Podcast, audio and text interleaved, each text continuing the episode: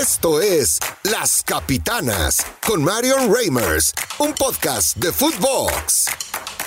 ¿Cómo están? Qué placer darles la bienvenida a las capitanas. Tenemos una edición muy especial. Queremos contarles que con motivo de la Copa del Mundo de los Señores, vamos a estar analizando justamente estos partidos. Vamos a estar hablando de todo lo que gira en torno a una Copa del Mundo que nos ha dado vaya cantidad de temas para hablar dentro y fuera del terreno de juego, dentro y fuera de Qatar también. Y aquí estaremos entonces acompañados eh, por dos mujeres extraordinarias, dos personalidades muy importantes en el eh, fútbol femenil y en el fútbol en general, eh, pero a mí me encanta siempre destacarlas dentro del fútbol femenil, que es lo que pues generalmente nos trae aquí. Y en esta ocasión van a estarme acompañando, pero no para que yo les haga preguntas, no para que yo pues las tenga en calidad entrevistadas, también les voy a hacer preguntas, obviamente, pero sobre todo para que analicen junto a todas nosotras lo que ha sido esta Copa del Mundo. En primera instancia,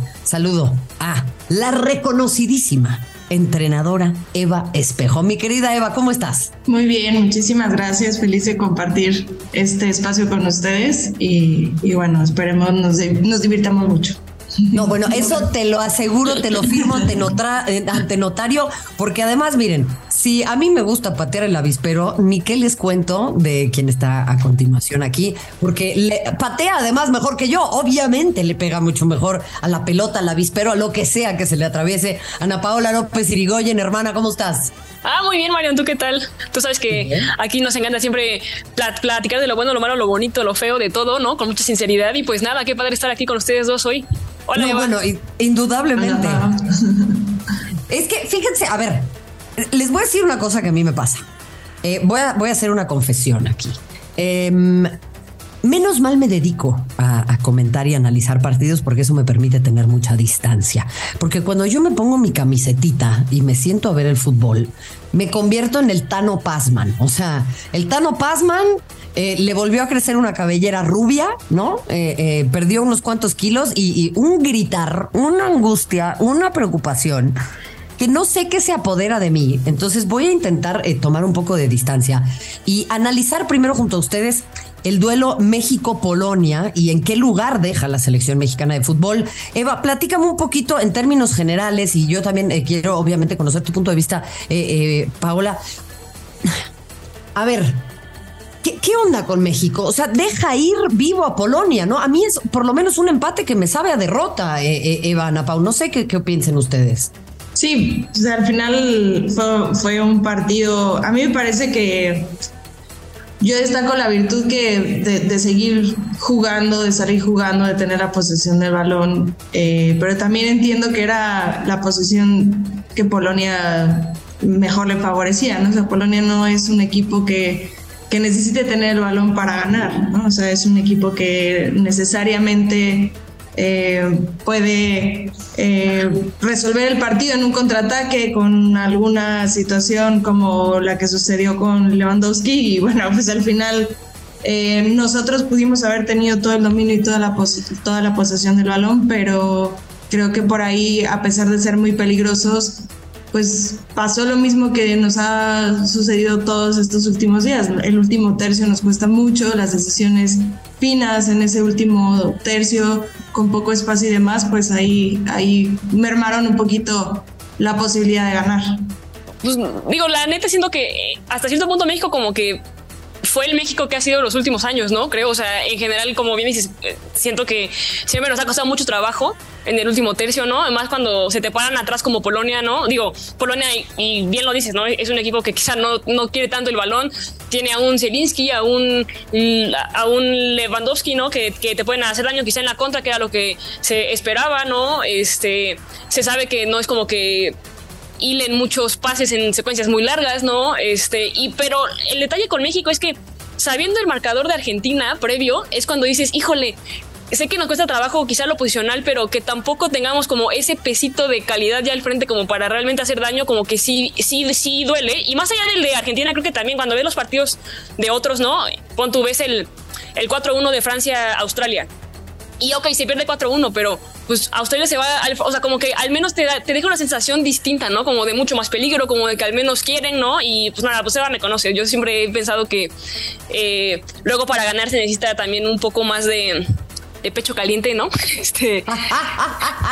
Tú y yo nada tenemos de eso, ¿eh? Pero, pero a ver, este, leve, leve, vemos, dice la otra. Ajá. y, pues nada, o sea, después de justo, ¿no? Pues de ver un, marcador así, o sea, yo sí habría esperado un poco más y, que, y que quizá ver, o sea, quizá después del penal de, Paco Memo, yo dije, bueno, va a ser ese momento en el, cual va a ser como determinante, ¿no? Y que va a ser como detonante como para ver a un México mucho más al frente, o sea, realmente queriendo el marcador y, ok, no se vinieron abajo y se mantuvo, ok, calma y lo que quieras, pero tampoco se vio ese como deseo de ir por más, ¿sabes? Entonces, como que no sé qué pensar. Es que yo, coincido con Eva en que hay muchos problemas en definición, ¿no? O sea, México llega pero no finaliza las jugadas. O sea, eh, complicó a Chesney, me parece, en, en, en, una o dos ocasiones, ¿no? O sea, viene el centro frontal de Edson, el cabezazo eh, de Alexis y después, pues en el fondo aparece el arquero. Poco, poco más. ¿Cómo, cómo corriges tan rápidamente, Eva? Porque este es un torneo muy veloz. Para mí la clave está en que un entrenador sepa adaptarse rápidamente a las circunstancias, ¿no? Y pueda reconvenir rápidamente de cara además a un enfrentamiento en el que Argentina viene con el ego herido eh, y, se usa la palabra a propósito.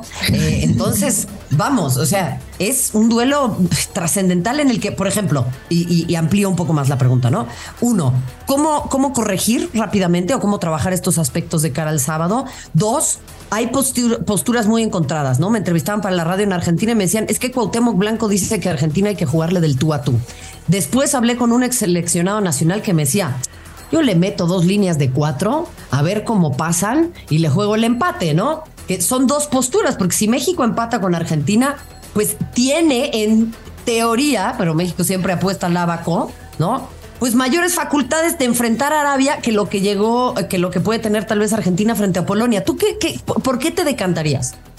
La verdad es que son escenarios bien complicados. Ahora que me tocaba participar en una columna en un periódico, pues yo justamente como hablando con otros amigos, como que hacíamos pronósticos de, no, y lo que más nos conviene es que Argentina gane y que se vaya solito. Y entonces, no, o sea, como todos haciendo el pronóstico. Y ya que llegué en la noche a mi casa, yo dije, qué locura que México siempre esté esperando que el rival haga algo diferente. O sea, por Dios, o sea, no sé cómo, o bueno, no México, sino todos estamos esperando como, no, mejor que empate Arabia y que no, o sea, yo lo que aquí creo que la gran lección que tenemos que aprender como, como selección es que el futuro está en nuestras manos, o sea, tenemos que hacer algo definitivo por primera vez en nuestra vida, ser, ser, este, pues como más encausados hacia un tema, ser más calientes y salir a ganar creo que también el, tema es arriesgado con Argentina por porque si le, si le juegas al tú por tú, tienes que jugar a no cometer ni un solo error.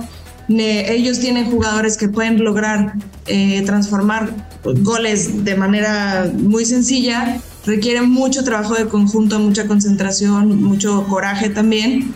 Y creo yo que lo que nos está haciendo falta a, a México es que tenemos un juego tan definido un estilo de juego de salir jugando desde el último tercio que cualquier equipo que se nos encierra atrás nos dificulta. Entonces, eso no lo van a no, no, no lo van a, a, dejar de ver los argentinos, tienen hambre, tienen obviamente toda, todo lo que ya describes en contra, bueno, a favor creo, porque ellos les juega siempre a favor la adversidad.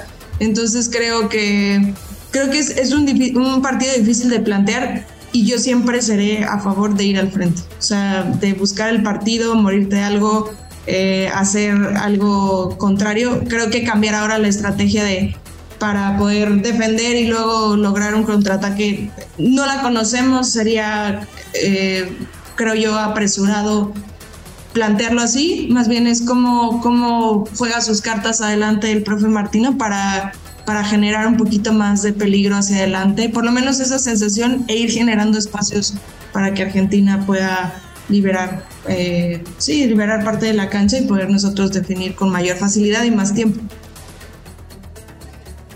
Es que está, está cabrón, Pau, perdón, te, quiero escuchar, pero también hay unos fantasmas ahí muy densos, ¿no? O sea, ah, también como futbolista y como entrenador, pues eso es una carga o, o da igual, la neta. No, pues sí hay fantasmas. O sea, y, o sea, vaya, no es como que yo creo que todo el mundo se despierta de una pesadilla con el gol de Maxi, ¿no? Ahí, este, totalmente cierto, ¿sabes? Este, no lo invoques, aparte, en un mundial que estábamos jugando espectacular. Exacto, ¿no? Y, que quizás se juega mejor, ¿no? Pero creo que justo en ese mundial en particular comparado con este, creo que no tenemos ese cuadro como para jugarle así hoy por hoy. O sea, hoy sí creo que la diferencia de cuadros es muy distinta. Yo también, o sea, sí creo que tienes que apostarle e, e ir al frente. Por ejemplo, la postura de Arabia Saudita se me hizo muy arriesgada, pero brillante, porque. Brillante. O, sea, obligaron a que De Paul, que viene muy mal, y a que Messi, que ya no es este, este cuate que te hace ese pique de segunda línea para ser él el que defina, ¿no? Y más que nada porque tú quieres que sea él el que pase, ¿eh? Ese realmente, o sea, la asistencia que realmente te va a definir y que no sea él el que acabe siendo al que le pasan, ¿no? O sea, en ese sentido fue buenísimo, pero México no puede hacer eso porque no tiene la velocidad en esa línea de cuatro como para hacerlo, ¿no? Entonces, o sea, quizá es juntar gente en medio campo, ¿no? Este, hacérselos complicado eh, y tratar de aprovechar, quizá, digo, te puedes soltar un poco el, el cabello y quizá ponerte, ¿qué te gusta? El Chucky y a Alexis Vega un poco al espacio y tratar de justo que quizá que ahí es mejor México, o sea, porque yo creo que Argentina justo por cómo se dio el partido con Arabia Saudita no va a encerrarse atrás. Digo, o sea, es cierto que a México le cuesta y quizá en, en, algún lapso del, partido lo hacen, pero va, a haber en algún punto en el que no.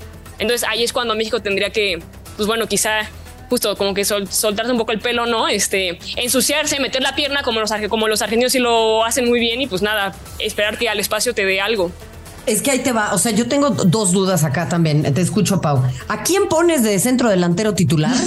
No, es un tema. O sea, es el tema, es el tema de debate en estos momentos. Y además, yo te digo una cosa: si vas 0 a 0, minuto 75, ¿no? México ahí medio aguantando.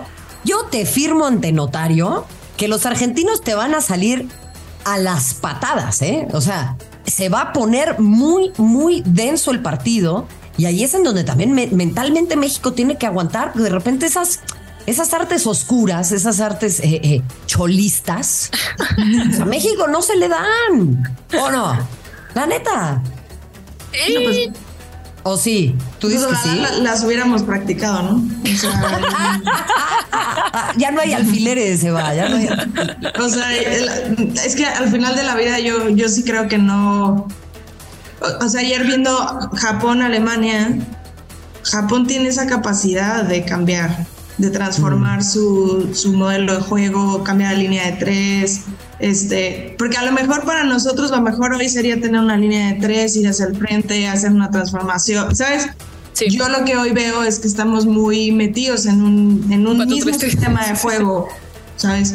Y hoy, a pesar de que pudiéramos cambiar eh, me parecería arriesgado cambiar. Me encantaría verlo, o sea, me encantaría mm. ver como que tenemos esa capacidad de, de amoldarnos un poquito hacia las circunstancias, pero no sé si a estas alturas, no sé si con algo tan estructurado convenga, pero me encantaría una sorpresa de esas. O sea. Eh, a ver, dime una cosa. perdón, te escucho, Pau. Pero, no, Ajá. Sí, dime, dime, dime, dime. O sea, respecto a meter pierna, güey, o sea, digo, va a ser complicado y más que en este mundial, o sea, justo si has visto los penales marcados y cosas así, este, aparte de que México quizás no lo hace tan bien, eh, pues, mm, complejo, ¿no? Porque también el peso de, o sea, y también lo sabemos, o sea, el peso de la playera influye también en el, en el arbitraje para bien o para mal, ¿no? Este, igual. Y después de ver el show de, de Bélgica, por ejemplo, contra Canadá, o sea, digo, si le juegas mal a las patadas, pues también te puede jugar muy en contra, creo. A ver, Eva, ¿qué tan difícil es cambiar de sistema, incluso en el mismo partido, no? O sea, por ejemplo, yo lo noté con Polonia también, o lo que mencionas de Japón. Yo siento que coordinar, además en una selección nacional, porque no es lo mismo hacerlo a nivel de clubes, ¿no? En donde tienes a los futbolistas o a las jugadoras todos los días, ta, ta, ta, y puedes ensayar eh, este, este ballet me encanta además utilizar el término ballet en, eh, este ballet perfectamente coordinado, pues o sea, no es una tarea sencilla como la banda de repente dice, tendría que jugar con línea tal. Con jugadores que tienes tan poco en un torneo tan rápido, es un, es un riesgo grande, ¿no? Sí, yo, yo por eso pienso que a veces cambiar eh, y podría traer mayores problemas. Ahora, también como entrenador tienes que tener tu plan B, A, B, C, D, ¿no? ya, pues, por si algo sale muy mal. Eh, yo pensaría que a lo mejor eh, digo, se hacen los clubes porque hay mucho tiempo, pero también que son, pues se supone que es lo mejor que tienes de tu país y tendrían que tener la capacidad de en uno o dos días asimilar, uno, dos, tres días asimilar eh, pues la siguiente estrategia. Ahora también se tiene que trabajar con el tiempo pues la parte de una, de, una posible contingencia de cambiar de, de, sistema, ¿no? Lo que al menos en mi experiencia hay es que nosotros, bueno, o intentas cambiar con base en el sistema que tienes ya, ya puesto, o sea, algo que nada más sea uno o dos cambios necesarios que, que pueda ser con un cambio de jugador o con un cambio de posición de un mismo jugador que te pueda dar esta oportunidad de, de revolucionar. No sé si sea el caso, desconozco si sea el caso de la selección. Me parece que no, porque siempre hemos, ante las mismas circunstancias, siempre hemos hecho lo mismo. ¿no? Pero, Entonces, ¿No sientes que nos, que, que nos cuesta mucho en general a los mexicanos? O sea, a los mexicanos. Sí, no, no, no. O, o sea, en el. Para en que el... ardan más. No, no. me encanta, no. me encanta, me encanta. Gracias, Pau. Es que ya alguien más tiene que recibir el palo, no nomás yo. Me oye, encanta, oye, gracias. A mí me han tundido también, ¿eh? no, no, te creas, este, no, pero este, a lo que voy, mira, soy la, soy la única persona que apellidan pleititos sin tener una roja en su haber. Pero bueno, fuera, fuera, fuera, fuera de eso, este, Um, nos cuesta porque siento que en México en general estamos muy acostumbrados a jugar muy posicional desde muy chicos. O sea, sé que en su momento se criticó mucho a Osorio, que mucha rotación y lo que sea, y quizá no funcionó porque en general, justo en México no, no vemos jugadores polivalentes. O sea, ves el caso de España, por ejemplo. Ves a puro chavito que puede jugar donde sea y que es como muy normal. Aquí nos, nos cuesta trabajo y quizá como dice Eva, ¿no? O sea, cambias a un jugador o dos jugadores en, en alguna posición o lo que sea, pero porque creo que son los únicos jugadores capaces de poderlo hacer. O sea, no, no es un cambio que puedes, o sea, que puedes hacer como por sistema, porque necesitas que todos sean capaces de jugar en distintas cosas. Y creo que en México nos especializan desde muy chiquites, en general, ¿no? Mm. Este y pues nos hacen güeyes después para la vida, creo. yo, yo creo que pienso, pasa más también por la por porque acá todavía estamos en, en, unos estilos donde todavía el DT es el que todo lo sabe, todo lo puede, todo, ¿no? Y, ya hemos visto con el paso del tiempo que los equipos, los cuerpos técnicos y demás tienen que ser súper eh, abiertos, con perfiles diferentes, que el auxiliar tiene que ser con una visión completamente diferente al del titular, en fin, ¿no? Y que además tenemos que empezar a también a hacer cultura de fútbol dentro de nuestros equipos para que uno deje de decidir desde afuera y empiecen a, a pensar desde dentro todos los demás. Y eso requiere un cambio brutal. Totalmente. Oigan, quiero, quiero dar un, un, un, golpe de timón porque también me, me, me, interesa conocer su punto de vista. Y vaya que acá tenemos mucho para hablar, ¿no? Eh, la verdad es que los sistemas, ¿no? De, de, no los tácticos, sino los sistemas de opresión y de desigualdad y de muchas cosas, pues tienen esta tendencia de de repente, eh, pues ahora sí literal que te, querer taparle el ojo al macho, ¿no? Entonces se habla eh, del debut de las eh, árbitras en una Copa del Mundo de los Hombres, está Karen Díaz, está Stephanie Frappart, a quien también ya vimos como cuarto oficial, y bueno, indudablemente es este un avance muy importante para las mujeres en la industria. O sea, por supuesto que sí. Y no lo quiero decir en el sentido de que la máxima aspiración tiene que ser el fútbol de los hombres, ¿no? Porque a mí eso me choca. Es como decir, ah, ya la hiciste, ya llegaste, ya la hiciste. No, pues yo soy árbitra chingona donde sea, ¿no? Eh, pero bueno, existe esto. Y es pues muy contrastante, ¿no? En un país en el que pues los derechos y las libertades de las mujeres están muy condicionados, en donde se ha hablado mucho de lo que significa eh, viajar para allá, la ausencia de mujeres como comentaristas, como aficionadas, como entrenadoras, como un montón de cuestiones, porque pues obviamente, o sea, yo lo veo en medios, ¿no? Ay, no, es que ¿para qué la vamos a mandar? No la vayamos a arriesgar, ¿verdad? Gracias por tu proteccionismo, José Francisco, verdaderamente este, nos, nos ayuda mucho. ¿Qué, ¿Qué, les genera a ustedes esto? Digo, igual no las quiero involucrar en, en, en opiniones polémicas y, y, y, y, puedo yo quedarme con esto, pero sí, pues hay un contraste ahí muy fuerte, ¿no? No sé qué piensen ustedes. Para mí es como, eh, como que siento que no solo es la FIFA, sino que muchas entidades en las que trabajamos, y hablo está estrictamente de fútbol, como que la siento en medio, o sea, la siento como arriba, mi auxiliar dice que están arriba de la, de la barda, o sea, no toman una decisión o la otra, y estando arriba de la barda tienen privilegio de saber una información o la otra. Y estando en medio, pues toman decisiones como ayer me, moría de la risa cuando dice, bueno, FIFA va a investigar el grito homofóbico de, de la selección cuando, en el partido de Polonia. Me da risa porque estás en un país donde, bueno, pues no sé, no nos permitiste usar un, brazalete, ¿no? O sea, a tus jugadores, sí, sí. A tus jugadores, o sea, como que se me hace que como que un día se despierta la FIFA y dice, bueno, si quiero ser, vamos para adelante y al otro día se voltea y, ay, no, es que tengo este mundial en este lugar que no me permite ir hacia adelante, ¿no? Y, o sea, como son cosas que quizás a lo mejor, no sé, no juzgo a la administración presente, porque son decisiones que se tomaron en antaño de estar en un lugar con estas características, pero, pero sí creo que está en medio. O sea, no ha tomado todavía una decisión. Quiere ir hacia adelante, convoca a seis mujeres árbitras, luego este no puedes usar el brazalete y luego te investigo y luego no hay alcohol y luego sí hay alcohol, o sea, como yo creo que ha sido también mucho aprendizaje para la FIFA en este momento de la vida.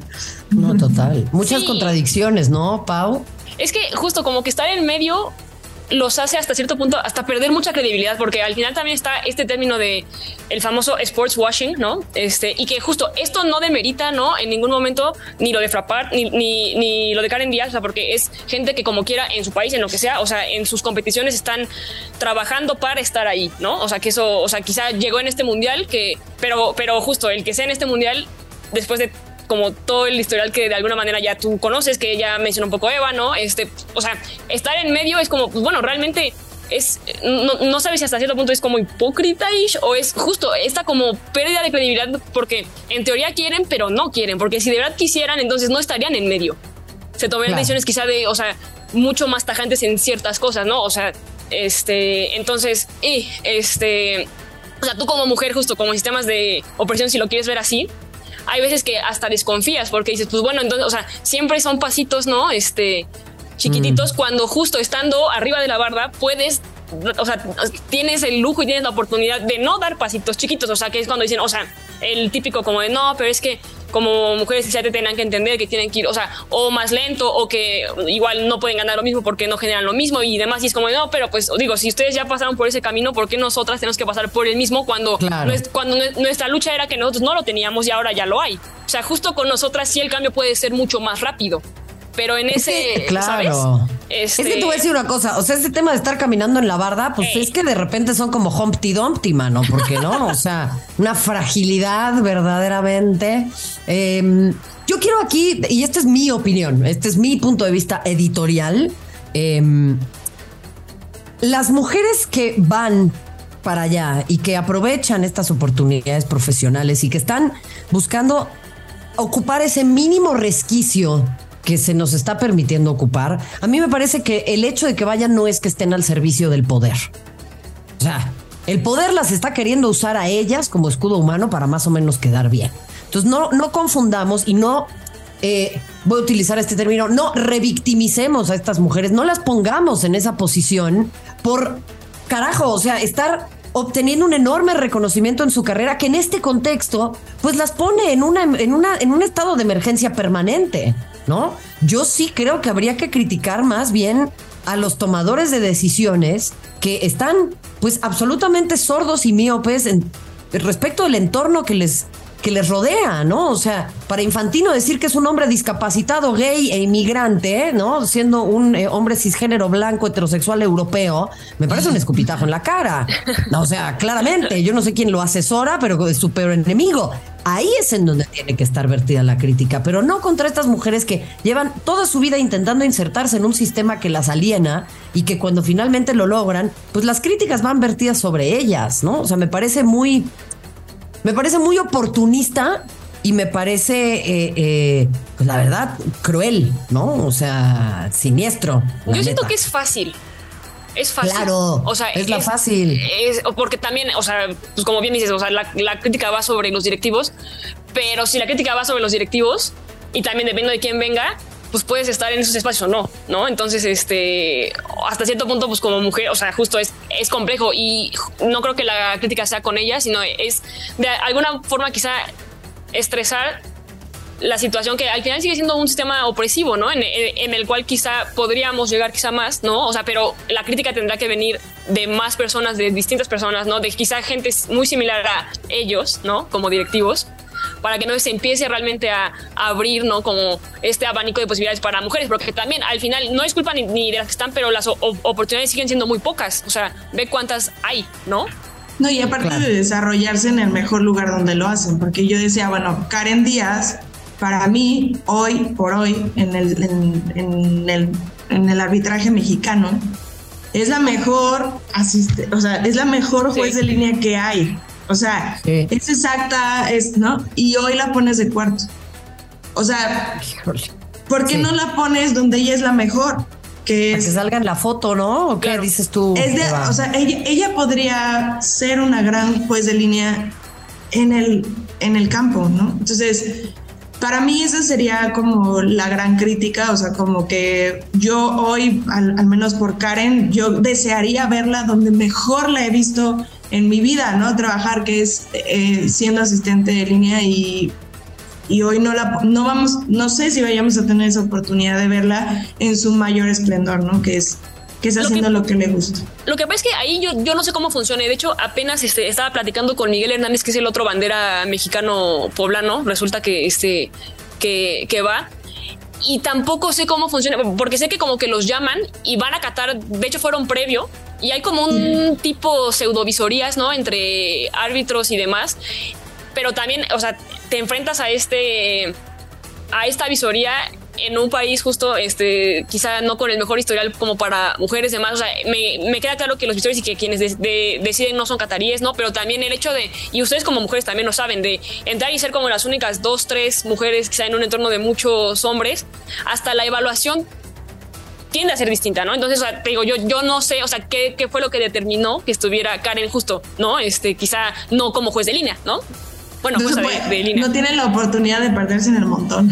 Eh, o sea, ¿sabes?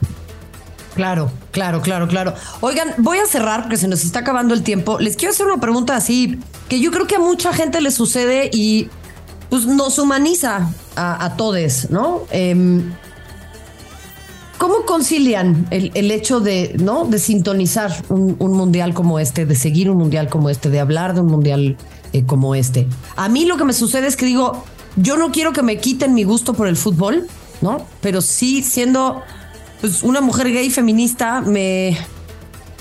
Pues sí me, pone un poco en conflicto, ¿no? Y, hay gente que dice, pues ¿para qué? O sea, no cambia nada que yo lo vea, que no lo vea. Y claro que por chamba y por gusto y tal lo voy a ver. ¿Qué, le dirían a las personas que, que sienten esta contradicción? ¿Cómo la habitan ustedes?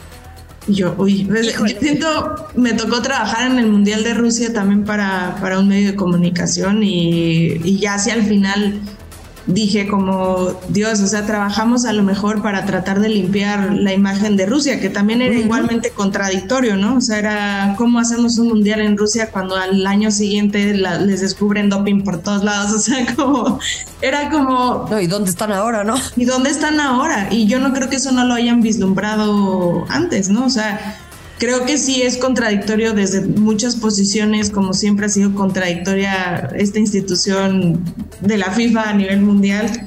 A mí me gusta disfrutar el, fútbol y, creo que en un área simplista me gusta también eh, ver desarrollar el fútbol como tal. Solo verlo así, porque si me empiezo a meter en todo lo demás, híjole, empiezo a, a sufrir muchísimo y empiezo a incluso a saber como a no, no, no querer ser parte a lo mejor de, de todo esto, ¿no? Totalmente. Híjole, yo siento, bueno, a mí sí me incomoda este mucho este mundial y en parte quizá igual por chamba y demás. Por ejemplo, así a título personal, quizá me gustaría estar cubriendo otras cosas que no sea precisamente el mundial de Qatar, ¿no? Hoy, este, eh, que sí creo que eclipsa mucho, pero en este sentido de incomodidad, o sea, entiendo lo que dice, o sea, que ya cuando te metes mucho a ver, quizá te hace sentir un poco, pues, quizá mal, pero yo sí creo que es bueno que abracemos esta incomodidad y que aceptemos que somos seres complejos, ¿no? O sea, así como si estás, si, si, te incomoda, pero estás viendo el mundial, eso no te hace ni homófobo, ¿no? Ni este, ni, ni, ni quizá estar precisamente de acuerdo con la FIFA como institución, ¿no? Pero también si eres esta persona que te encanta el fútbol, ¿no? Y que estás incómodo viendo el, viendo el mundial y no lo quieres ver, tampoco te hace una persona, ¿no? Que entonces ya odia todo lo que, lo que es como relacionado con el fútbol, ¿no? O sea, este, y que quizá, y está bien que tengamos estas discusiones y estas pláticas y demás, porque creo que solo así, pues realmente se va a poder hacer algo. Y también creo que es importante, pues, eh, digo, ya al final del mundial, quizá ver, ver cómo le fue, ver, ver cómo le fue en audiencias, si fue buena imagen o mala, ¿no? Este, cómo está la gente, porque, o sea, también. Eh, la incomodidad, o sea, si, si la incomodidad te aleja de lo que te gusta, pero porque quieres mandar un mensaje que lo que te gusta y te apasiona no está haciendo eso que te enamoró, también está bien. O sea, y, creo que no hay un mensaje tampoco más claro para FIFA, ¿no? Porque al final en, eso es en lo que se miden, ¿no? En cuestión de revenue, en, en, cuestión de vistas, en cuestión de cuánto la gente habla, ¿no? Este. La cartera, mana. Sí, pero, pero también es cierto que ya hoy la cartera sí tiene valores, o sea, y tú pones el valor en, o sea, claro. o sea, ¿sabes? Entonces, este, o sea, platicando con mucha gente, pues sí creo que o sea, hoy el foot también este como negocio pues no solamente compite con otros deportes, ya compite con otras cosas que sí son capaces de ser más humanas, incluso en venta y demás, ¿no? Entonces, este, pues nada, o sea, ver cómo le va y que, pues si estamos incómodos, pues también, o sea, la gente que está incómoda y que no lo quiere ver y que pues de alguna manera también quiere como que alzar la voz en ese sentido, pues también está bien y que también lo haga y que no por eso es que pues esté en contra de, no sé, de que otra gente disfrute el food o de que, ¿sabes? ¿No? Este, creo que se puede convivir con esta incomodidad y está bien. Totalmente. Es que, ¿saben qué? Les voy a decir una cosa. Yo por eso me siento muy conmovida y muy agradecida de poder estar con ustedes en las capitanas mundialistas a lo largo de este tiempo, porque no es que tengamos las respuestas, no somos la brújula moral ni pretendemos decirle a la gente cómo manejarse, pero yo sí he extrañado de nuestros colegas, he extrañado de los medios deportivos mexicanos, en su gran mayoría, un posicionamiento o por lo menos una reflexión a este respecto. No, la gran alarma no es que dejen de vender cerveza, señores.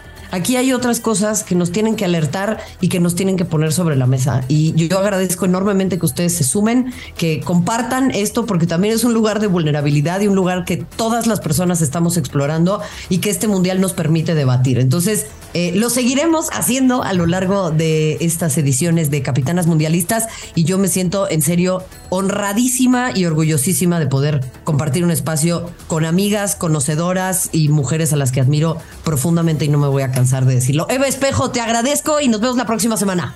Muchísimas gracias. No, por supuesto, hermana. Y Rigoyen, hermana. Gracias. Cuídense. Y a ustedes recuerden seguirnos en todas las plataformas. Esto es Las Capitanas en Footbox. Gracias. Hasta la próxima.